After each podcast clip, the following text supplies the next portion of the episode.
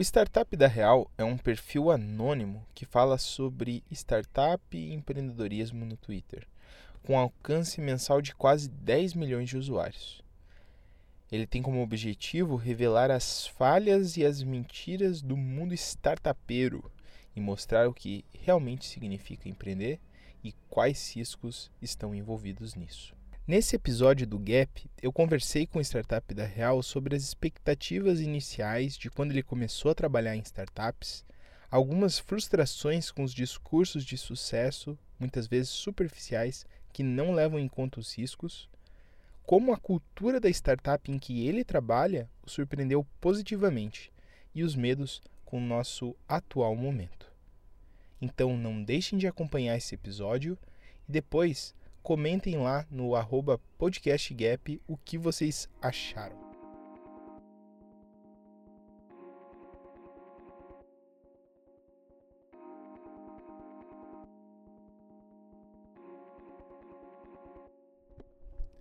Antes de iniciar o programa, eu só gostaria de dar dois avisos. O primeiro é que o Gap voltou. Sim, estamos com a segunda temporada do programa. Algumas coisas elas foram modificadas, mas a programação segue a mesma da primeira temporada, episódios quinzenais.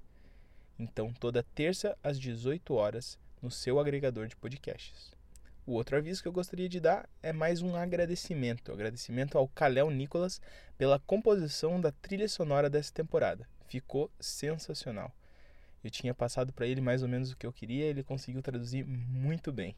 Então, aproveitem o episódio.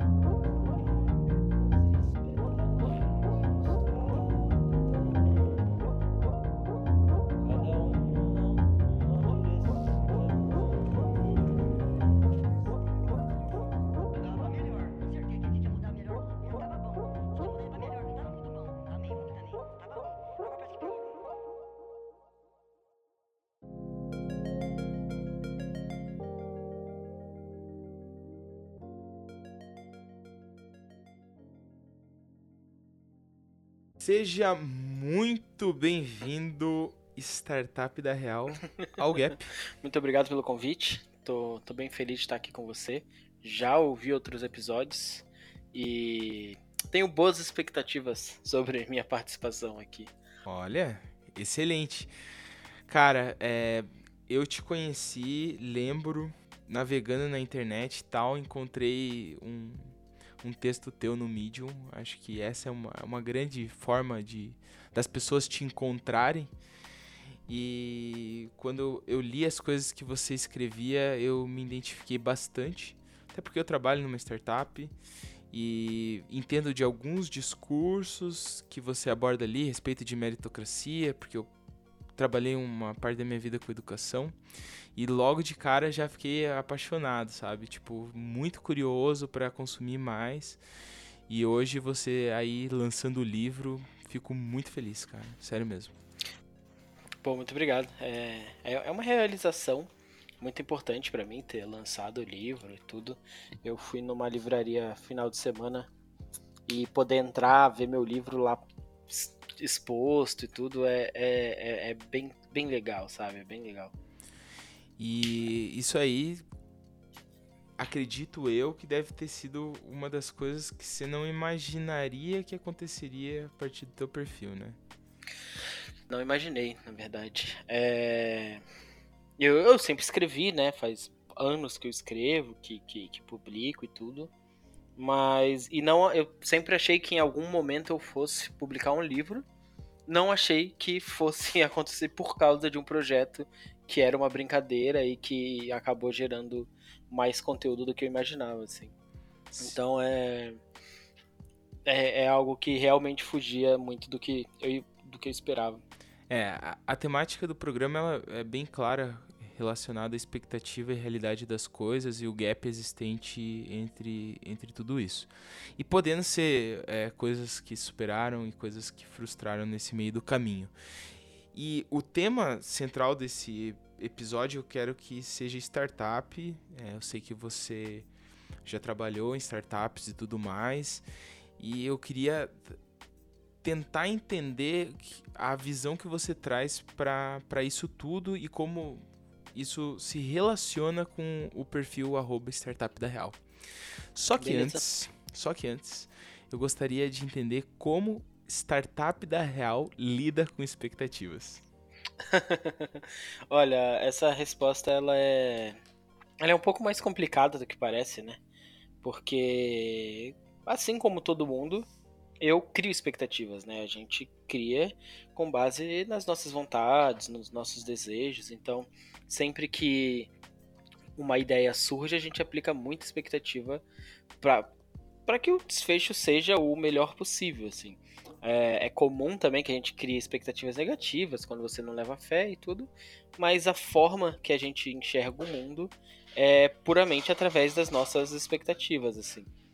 Então, é, o que eu aprendi ao longo de todos esses anos, e depois de, de me frustrar bastante, é que eu não. Eu tento não olhar tão longe na minha vida, não, não me planejar tão para o futuro, não, não pensar tanto no, nas coisas que podem acontecer, porque aí eu acabo não, não estressando com essas expectativas, assim. Então, se você me perguntasse no começo do ano quando a editora me buscou, ah, mas você espera lançar o livro, você tem alguma expectativa de que vai bombar?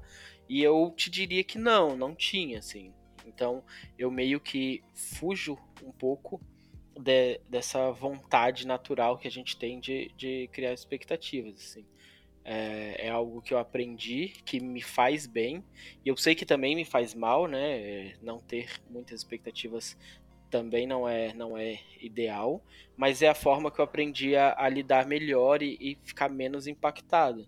Porque quando minhas expectativas eram frustradas, eu me sentia muito mal. Assim, quando eu tenho expectativas frustradas, eu me sinto muito mal. E, e eu prefiro olhar para o pior, é, reduzir um pouco as expectativas para que se ela for, for acima daquilo, eu pelo menos é, estou mais feliz. É, teve o, o, lançamento do livro na semana passada e uma da, das coisas que todo mundo falava era isso: ah, vai bombar, vai lotar, vai encher de gente. É, cheguei até a ouvir assim: ah, vai, vão levar um monte de presente para você. Então as pessoas têm expectativas altíssimas sobre algumas coisas, assim. Uhum. E, e a minha postura quanto a isso era: cara, eu realmente acho que não vai ninguém. E eu realmente achava que ia. Não, não que não ia ninguém, assim, mas que, sei lá, cinco pessoas, seis pessoas. Porque, bicho, é terça-feira, fim de noite, no é, começo de noite, fim de tarde, São Paulo. Então eu, eu sei que era difícil, sabe? Mas acabou indo um monte de gente, lotou a livraria e tudo. E foi muito legal ter, ter essa expectativa superada, assim. Uhum. Mas eu realmente não, não tava colocando expectativa, porque eu sabia que a chance de eu me frustrar e me chatear, sabe?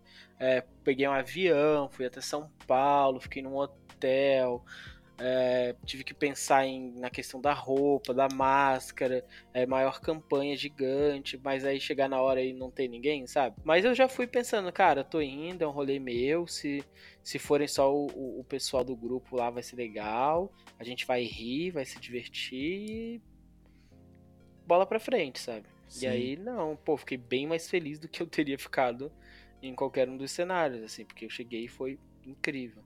Que massa.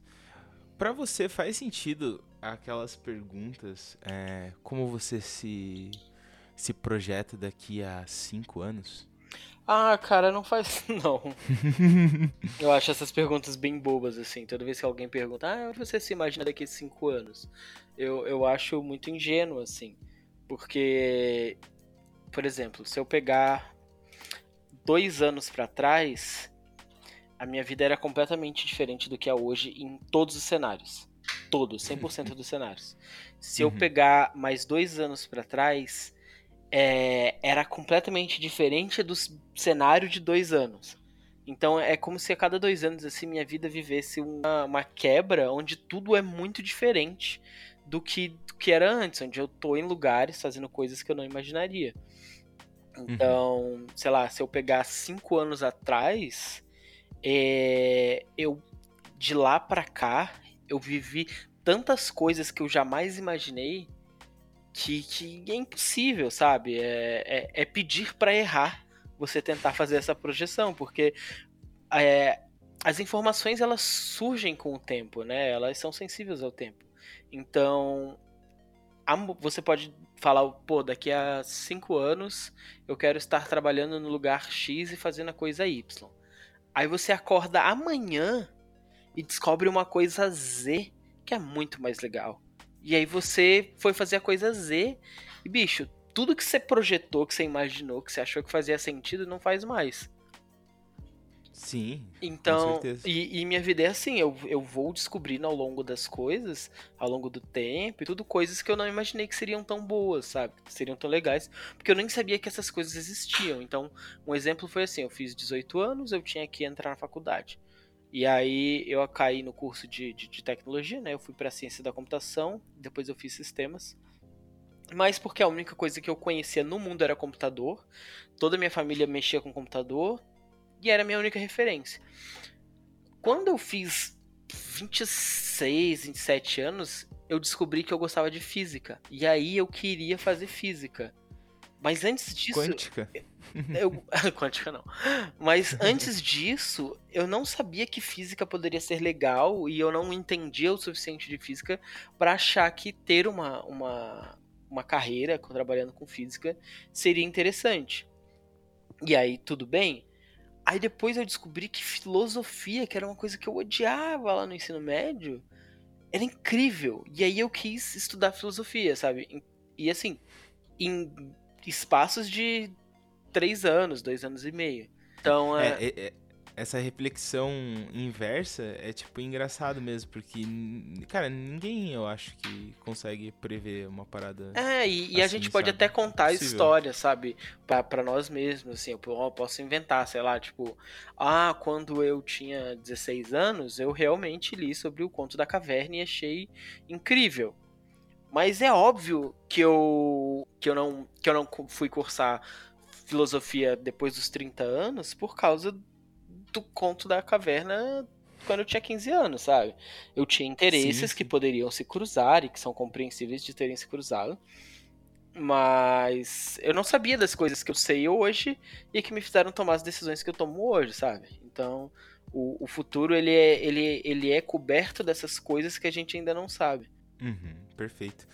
É, é interessante ter essa tua visão. Eu sempre gosto de trazer esse lado é, pessoal com relação a projeções de diferentes pessoas relacionado a futuro, passado. É, cada um tem uma visão particular. Né? E entendido isso, Star, eu gostaria agora de, de trazer a conversa para startup. É, eu sei que você já trabalhou e eu queria que você fizesse agora um processo de pensar no passado Quais eram suas expectativas iniciais quando você começou a trabalhar numa startup? Então, é a primeira startup que eu trabalhei não é onde eu tô hoje, né? Então, eu trabalhei, tipo, uhum. como funcionário mesmo, eu trabalhei em duas startups. Então, a primeira era num estado muito embrionário. Então, ela tinha um CEO, tinha um, dois programadores. E eu entrei para ser o braço desse, desse CEO aí. Então, nós éramos duas uhum. pessoas de business e duas pessoas de, de código para fazer tudo lá. E eu fiquei lá, acho que uns quatro meses por aí. Mas ela tava no estado, tipo, tinha acabado de lançar o produto, o produto tava cru, tava fazendo as primeiras iterações, tava é, entendendo o que tava errado, tava entendendo o jogo onde tava entrando. Então, apesar dela tá, ela estava indo muito bem, era muito embrionário extremamente embrionário, assim. Então a minha, minha expectativa, como eu já vinha de estudar e tudo, era não era muito grande não, assim. Eu sabia que, que a gente ia entrar, que a gente ia dar o que pudesse, mas que do dia para noite o dinheiro ia acabar ou podia acabar e, e a gente cada um procurar um emprego, sabe? Depois eu depois dessa eu entrei numa startup já engatada, assim, sabe? Onde você entrava, tinha um baita escritório, é, tinha equipes, tinha um, o ambiente descolado que se espera de uma startup, tinha todas essas coisas, assim.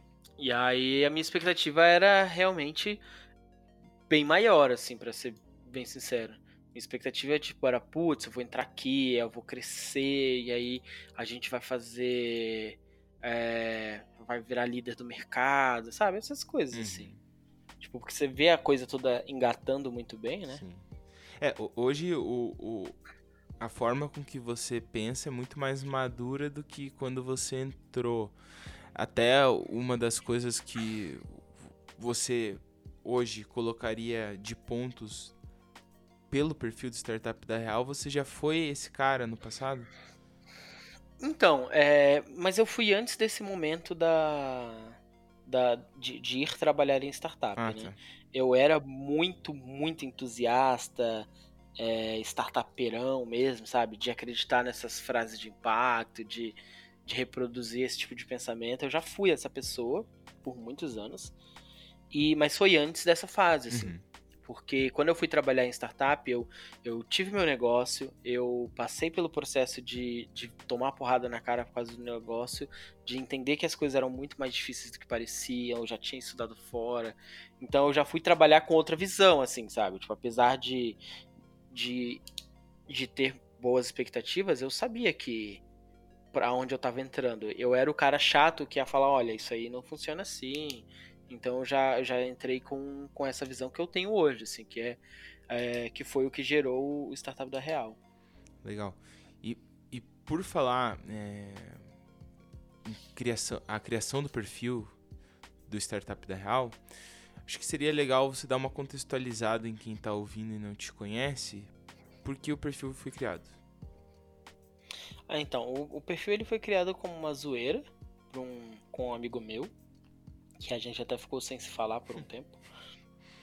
Mas é, esse meu amigo ficava me mandando mensagens motivacionais, uns memes tosco, com essas coisas do tipo, ah, todo mundo que é, sei lá, todo todo escalador do Everest um dia foi alguém desmotivado, sabe? Umas merdas dessas assim. Horrível. E, uhum.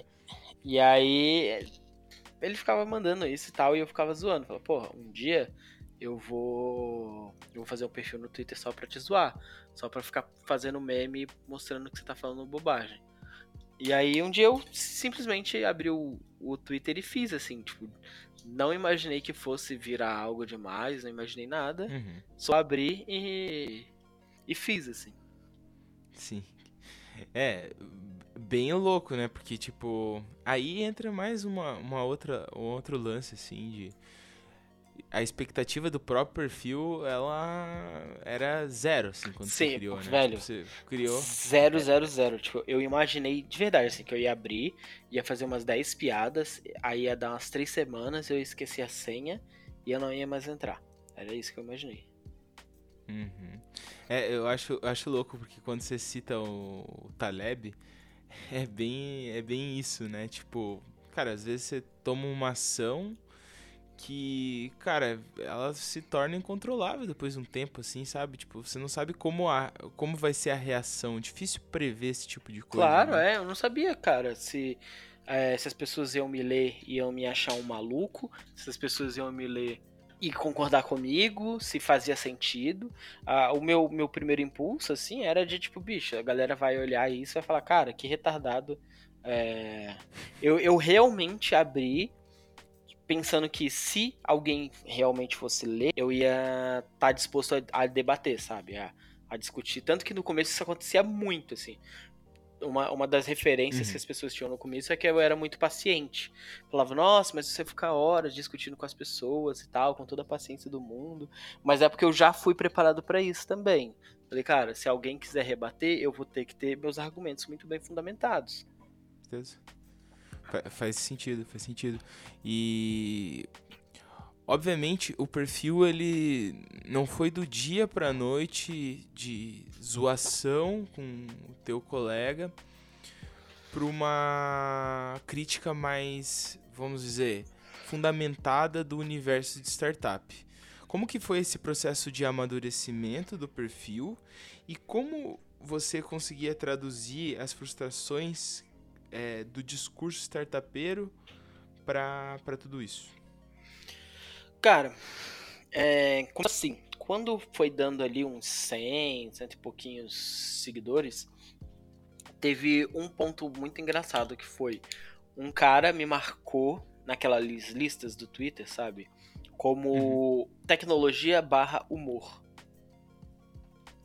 Aí eu falei, tipo, eu sou humor? Eu faço é humor? Eu tô falando a verdade. Tipo, aí eu entendi, tipo, ah, é engraçado, é bonitinho, mas eu não queria fazer humor, sabe? É, não era 100% uhum. zoeira, não era para não me levar a sério.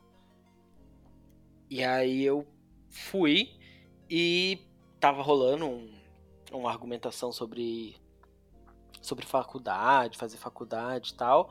Aí eu fui abrir o Meet e falei, ah, vou fazer um texto sobre isso.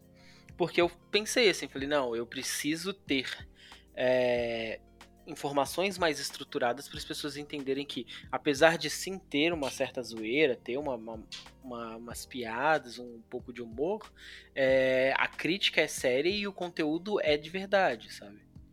E aí foi hum. quando eu comecei a escrever no Medium. Então, escrever no Medium marca essa, essa estrutura. De tipo, não, agora vamos falar sério aqui. E, e, as pautas que você escrevia no Medium eram baseadas é, na visão que você tinha das startups, por estar no meio de uma startup? Como funciona Cara? É, eu, eu já estava na, na, na, startup que eu trabalho hoje, mas não uhum. era por estar nela que eu falava isso, até porque eu já disse isso em alguns outros lugares. Eu trabalho num lugar muito bom, assim, onde eu trabalho não tem muitos problemas que, que eu aponto. Mas a forma que eu produzo conteúdo, que eu escolho o que eu vou escrever, é, é muito do impulso também. É, tem alguma discussão rolando, é, eu vejo uma falha enorme nessa na argumentação, na forma que estão conduzindo a, a discussão, aí eu falo, putz, eu tenho que falar sobre isso. Então, uhum. muitos dos textos eles são escritos no, no calor do momento mesmo. Mas assim, ó, é, eu, eu também acredito que muitas das, muito das coisas que você acaba escrevendo é baseado em relatos pessoais de outros profissionais da área de startup. Então, tem muito disso da parte de, de, de, quando eu preciso citar alguma informação, eu preciso contextualizar alguma coisa e tal. Aí eu ah, posso ir atrás de, de alguém ou pegar uhum. alguma lembrança minha e tal. Mas o que o que acontece é que eu não escrevo simplesmente por causa da experiência dos outros. É, eu, ó, pra ser honesto, eu acho que os únicos capítulos do livro que eu escrevi sem estar puto com alguma coisa que eu tinha lido na internet são os capítulos exclusivos. Entendi. Uhum. Sabe? Porque porque eu fechei, eu quando eu fechei com a editora, a gente conversou e falou, não, então vamos produzir uns capítulos inéditos pro pessoal ter o que ler, né? Que senão, pô, o pessoal lê tudo na internet, não, não é atraente é publicar um livro com coisas que já estão públicas e no uhum. ar. E aí eu falei, ah, então vou fazer uns capítulos novos e tal. Aí eu sentei e falei assim, ah, sobre o que, que eu vou escrever. Aí eu bolei, planejei e escrevi, uhum. sabe? Mas, e ainda assim são temas que em, até certo ponto eu tava meio puto com isso, mas eu não escrevi porque eu estava puto no momento. É, tem alguém falando merda sobre meritocracia e tal, usando é, o conceito de meritocracia pra falar alguma bobagem. Aí eu fui, fiquei puto, sentei e falei, então vamos lá. Aí, pum, aí fiz aquele textão sobre o que você precisa saber Sim. antes de falar sobre meritocracia, sabe? Então sempre funciona meio assim porque é quando eu eu escrevo sem preguiça, né? Eu odeio escrita preguiçosa. Então, quando eu escrevo sem preguiça, é assim: eu vou, sento, é, pesquiso, vou atrás de fonte, aí eu passo, sei lá, 20 dias. O texto da favela foi isso. Passei 20 dias, saiu recente agora, e passei 20 dias escrevendo. Mais 20 dias pesquisando, lendo fonte, lendo estudo, é, procurando notícia, construindo alguma narrativa muito específica para passar uma ideia que eu considero muito importante, mas ela é difícil de ser transmitida.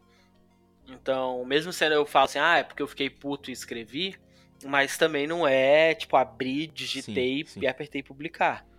Aí eu vou lá e faço o trabalho que tem que ser feito. Mas eu gosto de, de escrever puto porque eu velho, faço o que eu preciso para sair o melhor claro. texto que eu puder. Eu poderia dizer então que as tuas frustrações é, relacionadas ao tema startup, ela nem vem tanto de uma experiência pessoal tua, mais sim do discurso? Não, porque porque eu não tenho frustrações, sacou? Com, com o meio de startup. E isso é uma coisa que as pessoas não entendem, assim. É, a minha trajetória, apesar de eu não ter virado um bilionário, não ter ficado rico nem nada, não foi ruim, sabe? Eu tive uma empresa ali, ia muito bem, eu decidi fechar ela porque eu não teria grana suficiente para para crescer como ela precisava. E aí chegou naquele momento, ou eu boto uma grana preta para ela crescer, ou eu fecho e vou seguir minha vida. E foi isso que aconteceu. Então, eu não tenho essa frustração de tipo, putz, não deu certo, agora eu vou. Não tenho, saca? É, eu tenho dentro da minha vida momentos que não foram fáceis. Tipo, ah, agora eu preciso arrumar um trabalho, preciso voltar a trabalhar, preciso fazer minhas coisas, né? Então, é, são momentos difíceis. Você tá lá. Eu tava quando eu precisei voltar a trabalhar, eu tava há quatro anos quase sem trabalhar pra, numa empresa, sabe? Só por conta própria. Uhum. Então, porra, aí você olha e fala, putz, depois de quatro anos eu tenho que chegar, mandar um currículo, fazer uma entrevista, sentar lá na cadeira de, de funcionário, ouvir ordem e tal. Não, não são momentos fáceis. Sim, sim. Mas eu não tenho frustração de tipo, ah, é, startups fuderam minha vida, nem nada do tipo. Entendi. Mas, tipo, é, o que talvez mais incomoda é o, o discurso. Isso, é, é, é olhar para o discurso e ver que uhum. ele é falho porque ele não tem. ele não se sustenta na vida real, assim. Então ele prejudica pessoas, ele leva pessoas para riscos perigosos. Então é mais o, a conscientização dos riscos do que algo pessoal mesmo. Sim, claro. Até tem um pouco disso na introdução do teu livro, quando você comenta que o, o lance não é desincentivar ninguém a começar ou empreender, mas, tipo, pé no chão, né? E entender o, o cenário como, como ele é e não generalizar como muita gente faz por aí. Isso, essa é a ideia mesmo. É, é tipo, porra, você quer fazer? Faz sem colocar sua família em risco, faz sem colocar sua segurança financeira em risco, faz sem fazer merda, sabe? Uhum. Porque o, os discursos eles impulsionam as pessoas pra, pra essa realidade onde, tipo, ah, cara, é, vai lá, tenta, se joga, se arrisca. E olhando agora, é, por você ter trabalhado aí alguns anos dentro de startup, o que que foi bem legal que aconteceu em todo esse processo e que até, vamos dizer assim, chegou a superar as expectativas que você tinha no início? Ah, então, cara, é, eu a, a, empresa que eu trabalho hoje ela mudou bastante é, desde que eu entrei, né? As pessoas saíram, pessoas entraram. E, e a gente conseguiu, eu digo até a gente, porque felizmente eu, eu faço parte do, das pessoas que tentam é, colocar uma cultura positiva lá dentro, essas coisas assim.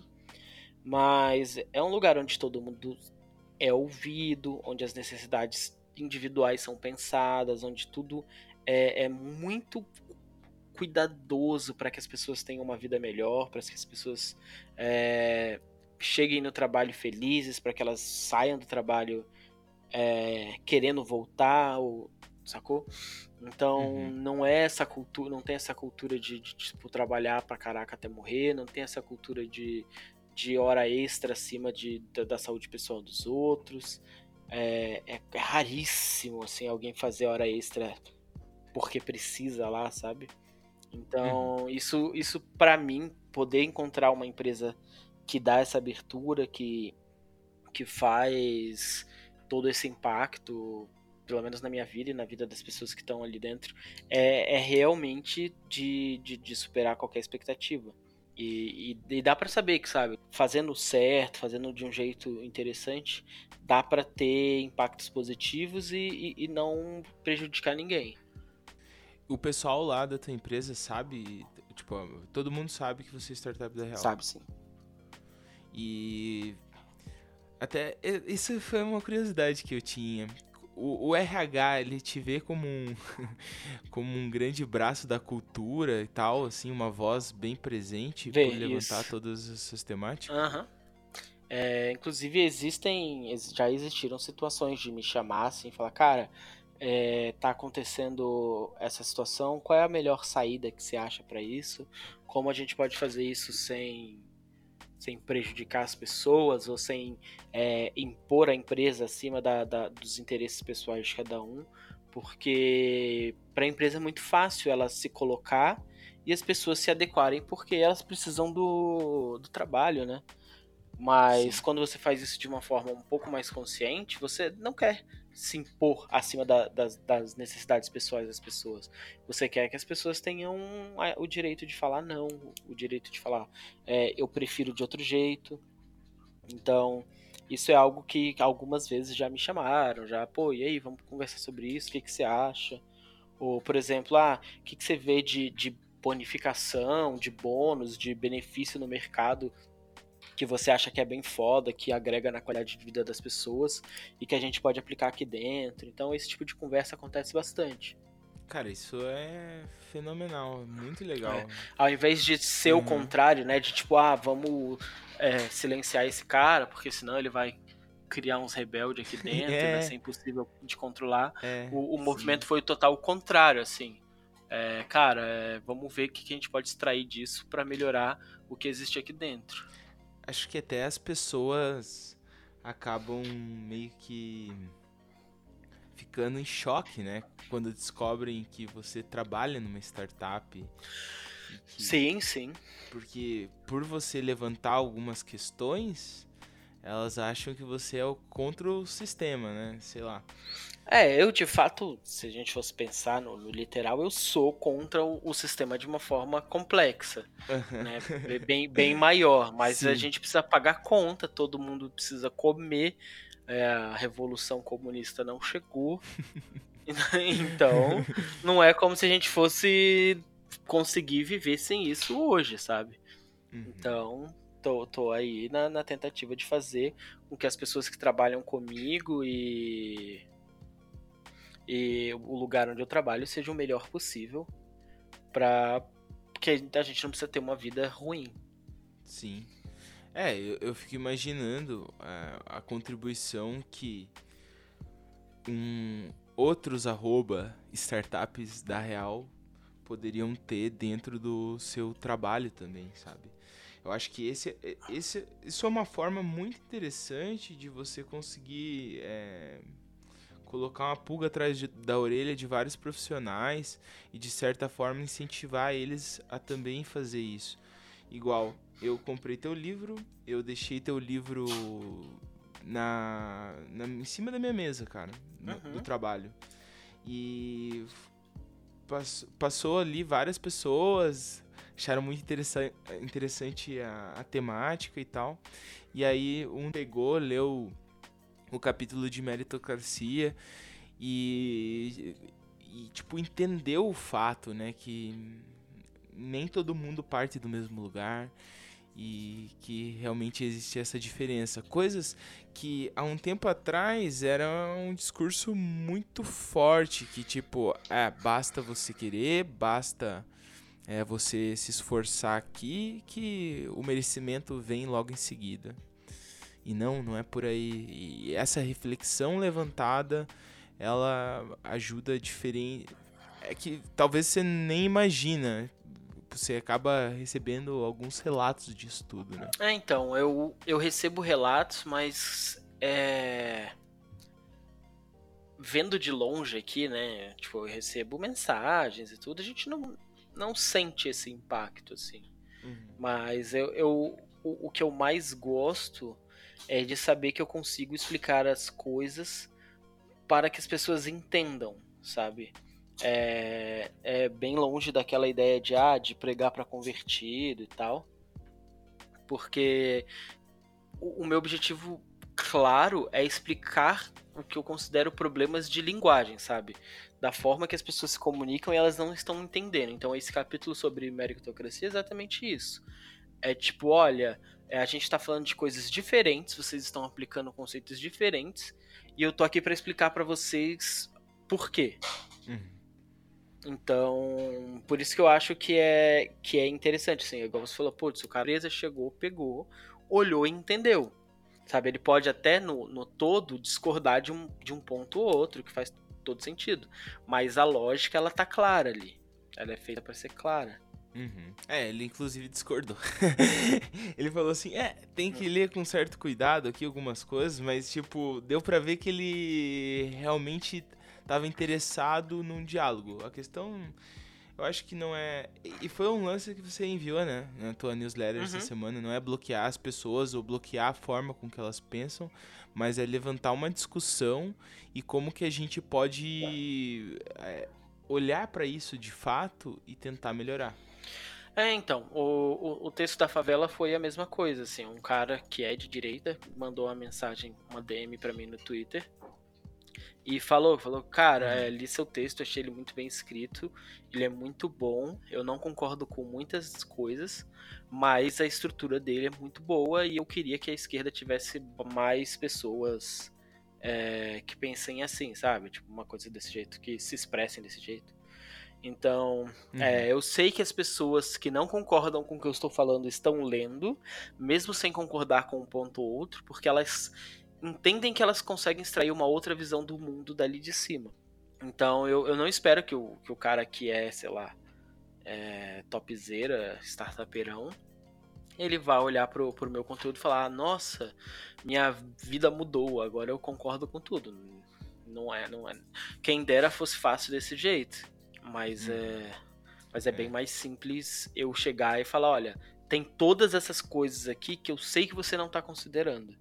É, pensa com cuidado. Aí o cara pode continuar pensando igual, mas a próxima vez que ele for falar, ele vai refletir e ele vai começar a observar no mundo aquelas coisas que, que eu falei. E aí isso se torna mais, mais claro, assim, porque quando você tem uma referência, então sei lá, eu falo do, do, do o cara que esconde o endereço da favela para arrumar emprego, saca? Então ele vai começar a olhar pro para alguém pobre que ele conhece, alguma coisa, e vai começar a perceber como essa pessoa usa isso, sabe? Tipo, o cara não fala onde mora, ele tem um pouco de vergonha de, de falar sobre é, essas coisas, você nunca ouviu ele falar sobre a história dele, sobre como é a vida, e aí você começa, putz, esse cara ele tem um, um, bloqueio pela situação dele, pela condição dele, e eu consigo ver aquilo que estava nesse texto funcionando aqui na vida real.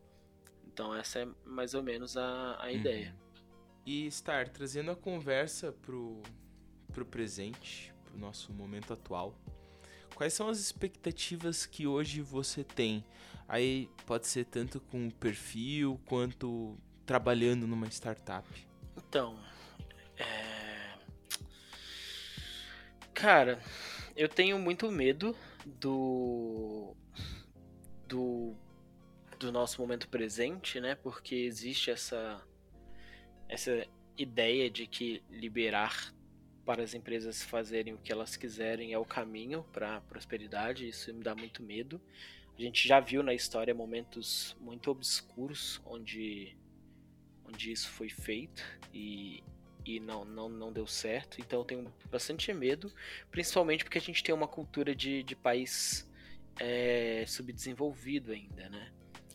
É, a, a gente tinha escravos há 130 anos atrás. Então a nossa mentalidade ainda é essa do eu tô pagando, eu posso fazer o que eu quiser, o cara tem que agradecer por eu pagar o salário dele. Não é uma, uma visão de troca, sabe? De é, eu contratei, você uhum. me fornece um serviço, eu pago por esse serviço e estamos de acordo. A visão é o contrário, a visão é eu te paguei, você deu graças a Deus e se você não sair tarde, significa que você não quer trabalhar aqui, significa que você está de corpo mole. É, a gente tem uma cultura onde você fazer exatamente o que você foi contratado para fazer é errado. Se você sai 6 horas da tarde em um um monte de lugar você é mal visto, sabe? Você tem que sair sempre ali 8 horas, 7 e uhum. meia, pro chefe ver que você não foi embora na hora. É, se você. Então, tipo.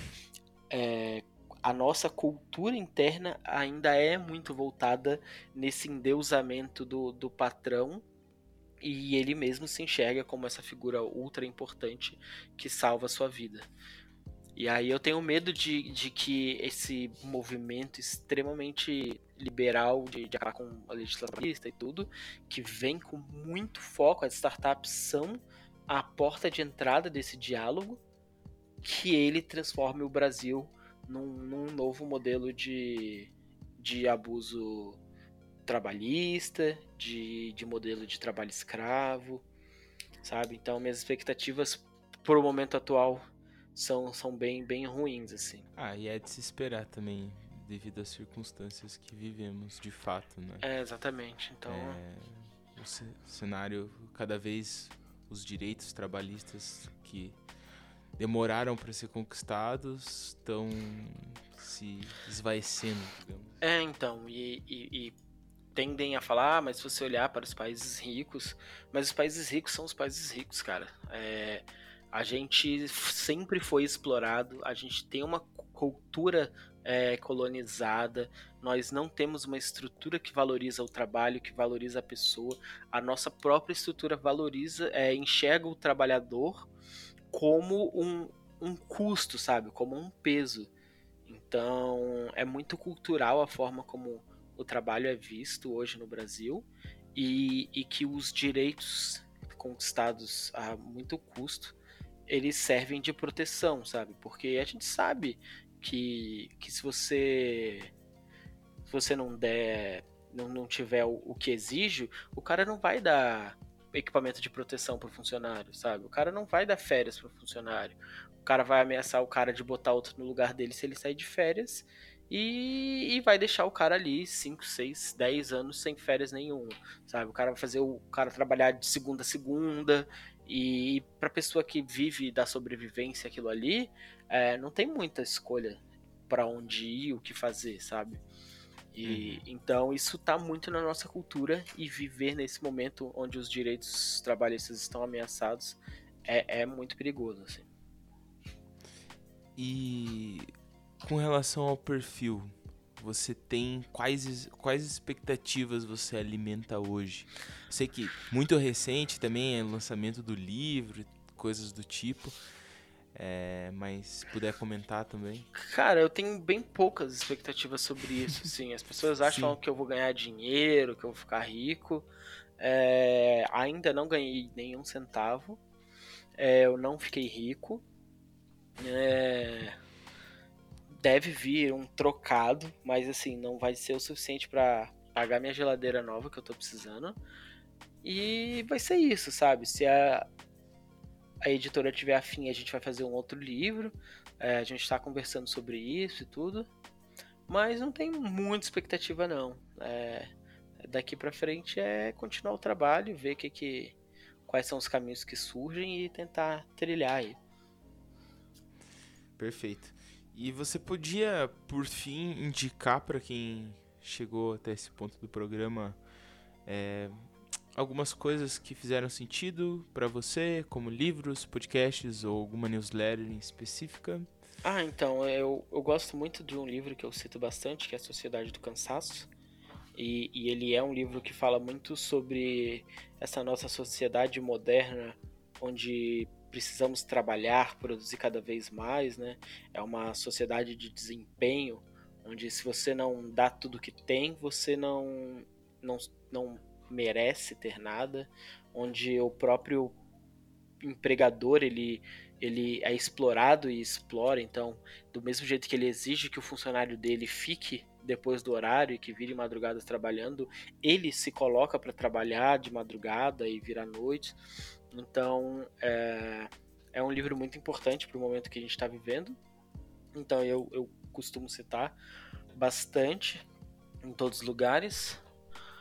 Eu cito muito o Skin in the Game do Taleb, né? Ele é um compilado bom. Tenho visões políticas muito diferentes do, do Taleb, mas o conteúdo do livro dele é, é sem dúvida muito importante e, e ensina bastante. De podcast, eu acho que eu não tenho nenhum direto para para indicar assim, nenhum que eu, que eu use como fonte de conhecimento nem nada. Gosto de vários, mas dentro do, do programa acho que não tem nenhum que caiba. Newsletters, coisas do tipo? Newsletter assim? eu, eu assino, né, a do, a do The Brief, que tem algumas informações interessantes sobre tecnologia, sobre o mercado e tudo. Assino The Morning Brew, que fala também sobre mercado financeiro e algumas coisas. E assino a Beats to Brands, da nossa querida Beatriz Guarese. Perfeito, cara. Eu... Tem mais alguma coisa que você gostaria de indicar? De livro, referência? Não, acho que gostaria de indicar aí o meu livro. Quem tiver interesse aí. É... Tem o meu Com livro que, tá, que saiu aí, tá, tô, tô nessa fase de trabalho do livro, de divulgação do livro. Tem. Tem o Medium, tem saído os textos novos lá. Minha intenção é pelo menos a cada 15 dias agora publicar um texto novo, grande. Tô tentando dar uma cara nova, trazer uma, uma estrutura visual de texto que não, não, não tem sido comum na internet. E tem o meu Twitter, meu Instagram e o podcast que vai sair aí junto com o CD do MC Marechal. então já está anunciado aqui a data de lançamento. É, ou não está. Ou não está, né? Primeiro de abril, né? Isso. né? É a data Primeiro de lançamento. De Pô, é, acho que a galera tá na expectativa também desse, desse teu podcast. Isso, é. Já, já há um tempo. Mas, Star, muito obrigado pela conversa. É, foi, foi bem gostosa, uma conversa, uma troca de ideias. Eu acho que quem está do outro lado aí também é, consegue também ter uma, uma noção interessante. É, era uma coisa que eu gostaria de ter ouvido dois anos atrás, mas não voltamos no tempo, né, meu amigo? Ah, então... Mas é bom que a gente pode aprender ainda. É, com certeza. Cara, valeu. Valeu, muito querido. Muito obrigado pelo convite. É, obrigado por fazer parte desse trabalho. Você apoia lá e tudo. A gente tá sempre trocando ideia. Então, muito, hum. muito obrigado por tudo isso aí. E agora temos PicPay. Ah, agora tem o picpay.me barra startup da real. Não deixe de assinar e trocar ideia com os parceiros. É, valeu demais. Valeu. Valeu, querido.